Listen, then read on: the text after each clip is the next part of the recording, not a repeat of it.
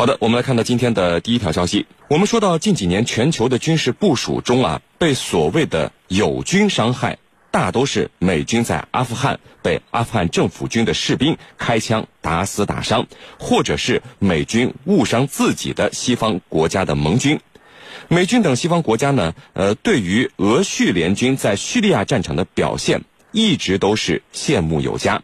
正是因为俄叙联军的配合，使得叙利亚战场局势发生了大逆转。但是呢，就在近日，叙利亚官方宣布，俄叙联军士兵发生了内讧，三名俄军士兵被打死，而叙军的伤亡情况不明。那么，这是俄叙联军第一次发生这样的事件。就在伊德利卜战役即将打响，俄罗斯竭尽全力阻止西方国家对叙利亚政府军动武的关键时刻，为什么会发生这样的事件？这起事件会对俄叙联军接下来的合作以及叙利亚战局最后的走向带来哪些影响和变化呢？我们和您一起来关注。袁教授，呃，发生这起事件的地点我们看到是在哈马，那么目前哈马都集结了哪些部队在这里？这里即将展开的是什么样的军事行动呢？给我们先介绍一下。好的，嗯，哈马省是叙利亚西北部的省份，它的北部呢与现在叙利亚反政府武装的最后据点伊德利卜接壤，呃，而且哈马北部地区啊依然活跃着叙利亚自由军的残余势力，所以现在哈马已经成为了叙利亚政府军进攻伊德利卜、打响对反政府武装最后一战的呃进攻出发阵地，那么是绝对的前线，所以啊，现在的哈马可以说是大军云集。呃，叙利亚政府军的精锐基本上都被派往了呃这个攻打伊德利卜的前线。你像我们熟知的著名的老虎部队，此外，你像叙利亚的步兵第一师、第三装甲师、第四装甲师、共和国卫队的幺零五旅、幺零六旅都被部署在哈马省的前线地区。呃，除了叙利亚政府军之外，哈马省还有不少国外的军事力量，主要是俄罗斯、伊朗和呃黎巴嫩真主党的军事力量。呃，其中呢，俄罗斯以俄罗斯空天军和特种作战部队为主。此外呢，俄罗斯还向叙利亚政府军当中呢，呃，派遣了大量的军事顾问，协助叙利亚的军官指挥战斗。那么，叙利亚政府军能够在近一年多的时间里，呃，先后收复大片的土地。那么，俄罗斯的军事顾问实际上起到了不可或缺的作用。呃，而俄罗斯特种兵呢，是为呃俄罗斯空天军提供侦察和地面引导任务的。那么，他们的存在确保了俄罗斯空天军的空袭效果。所以说，俄罗斯的这三股军事力量才是叙利亚战事的决定性力量。如果说离开了俄罗斯的支持，很难想象叙利亚战争会打成什么样子。叙利亚政府军也不太可能，那么呃像像这个之前这样摧枯拉朽的完成对反政府武装的攻击。那么此外呢，呃，活跃在哈马省的武装力量还有伊朗的志愿志愿军和黎巴嫩真主党民兵。那么他们呢是叙利亚政府军的一个重要的补充。那么这么多军力云集在哈马，显然。叙利亚政府是决心要做好全面进攻伊德利卜这最后一战的准备。那么，在上个月，叙利亚政府军还在俄罗斯空天军的支持下，呃，成功的进行了一场针对哈马省北部叙利亚自由军的战斗。那么，扫清了通往伊德利卜的外围障碍。那么，看来这个进攻伊德利卜只是一个时间和时机的问题，是一件只欠东风的事情了。啊，是您。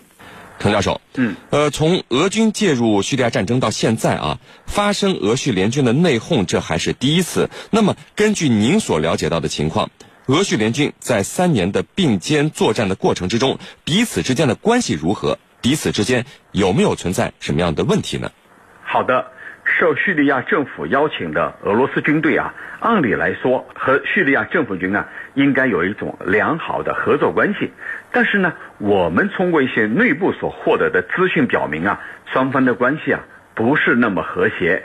你比如说，驻叙利亚这个哈梅明努这个基地啊，是由俄罗斯宪兵来保护的。但是俄罗斯国防部他经常发出的那些图片，比如说驻叙俄军。呃，向叙利亚平民提供人道主义援助，那么驻叙俄军和当地儿童在一起玩耍的照片，但是呢，很少看到俄军跟叙军这种联欢的场景。那到底是为什么呢？其实里头出了问题。我觉得这个可以从三个方面来进行解读。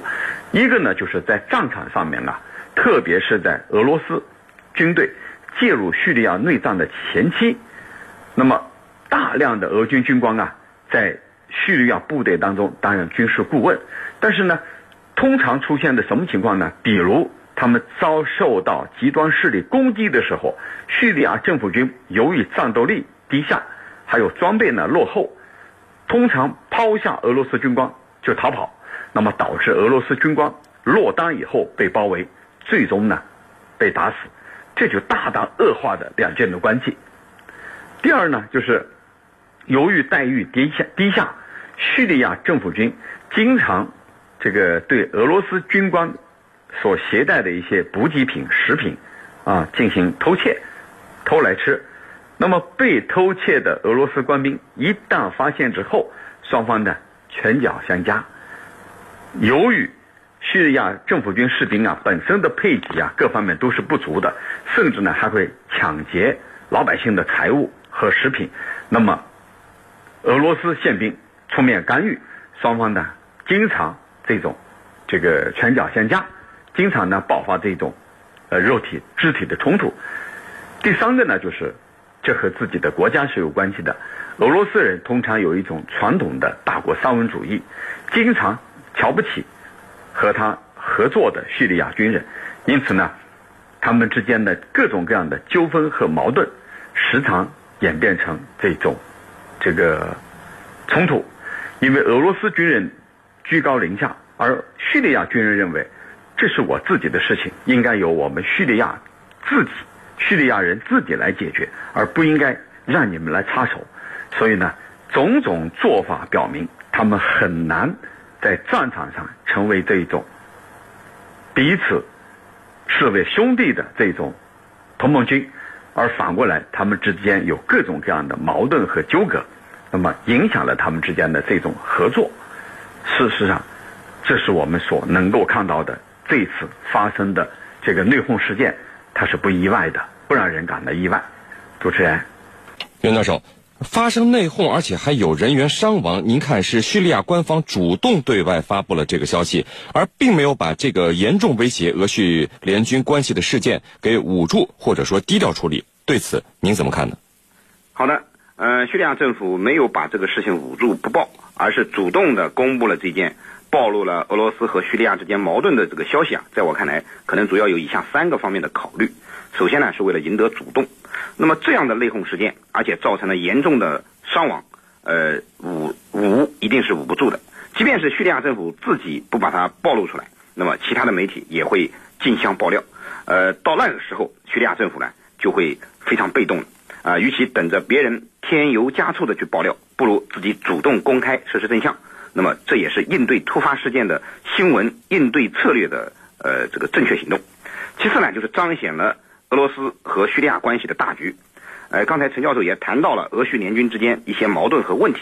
那么这些矛盾和问题呢，实际上都是俄叙官兵不平等的地位以及俄罗斯这个军官大国沙文主义的态度等方面的原因造成的。并不是国家间根本性利益的冲突。那么从俄叙关系的大局来看，目前来看还是非常好的，是没有什么太大问题的。那么俄罗斯和叙利亚在大国地缘战略博弈的棋盘中呢，是相互需要，各取所需。那么叙利亚呃能够主动的公开这样的内讧事件，也凸显了俄叙在这件事情上的淡定。那么出了问题并不要紧，关键是如何妥善处理这样的问题。那么再次呢？也，这个叙利亚主动公布这件事，也有提醒，也有提醒俄军要注意分寸，缓解一下下层俄罗俄罗斯援军和叙利亚官兵之间矛盾的意思在里面。刚才陈教授也给大家分析了，那么，呃，这几年俄军和叙利亚关系不睦的新闻呢，并不少见。那么，既然是合作的盟友，那么大家呢就应该平等相待，毕竟要在一个战壕里战斗，共同打击反对派武装，共同抗击美国的霸权主义政策。那么叙利亚人也是想借此机会告诉他的俄罗斯盟友，呃，希望他们能够放下姿态啊，让俄罗斯的军人和叙利亚的军人能够成为真正的战友，避免类似的事件再发生。啊，是您，陈教授，呃，俄罗斯为了叙利亚可以说是不遗余力啊，现在正在地中海举行军演，为叙利亚政府军免受西方国家的打击在努力着，而且最后的伊德利卜战役也是即将打响。这个时候出现这样的事件。对于未来所有的战事的发展，对于未来俄叙之间的关系，会不会造成什么影响呢？嗯，我觉得不会造成太大的影响。啊，首先啊，俄罗斯军人跟叙利亚军人之间，他们之间不和有矛盾、有分歧，它不是什么新鲜事情，也不是现在才发现，早就存在了。不可能因为一起内讧，它就影响到双边的这种合作关系，特别是战略上的合作。这只是一起非常小的意外，不会影响整个大局。这是我的看法。其次呢，在大敌当前，俄军也好，叙军也好，他们都非常明白一个道理：谁才是自己真正的敌人？不是对方，而是由西方国家所扶持的形形色色的武装派别。那么这里头就很清楚了，俄军也好，叙军也好，双方彼此之间它不是一种敌我关系，真正的敌我是叙利亚的形形色色的反对派武装。而他们之间应该是友军，这是他们都很清楚的。特别是即将要对伊德利卜省发起攻击，在这样的一个时刻，俄军跟叙军更应该团结。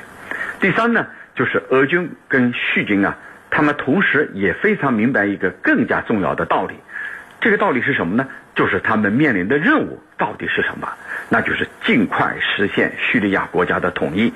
打败所有的反对派武装，对俄罗斯来说可以消除未来的恐怖主义袭击的隐患，避免恐怖主义通过中亚中亚渗透到高加索地区。对叙利亚政府来说，一旦完成了国家的统一，那么有可能开始形成国家的重建和和平进程，使大家呢，使所有的老百姓免于战火的蹂躏。所以对双方来说。这是他们面临的主要的任务，因此呢，在这种大背景下，我认为，这个不会影响他们之间的合作，更不会使他们由友军变成敌军。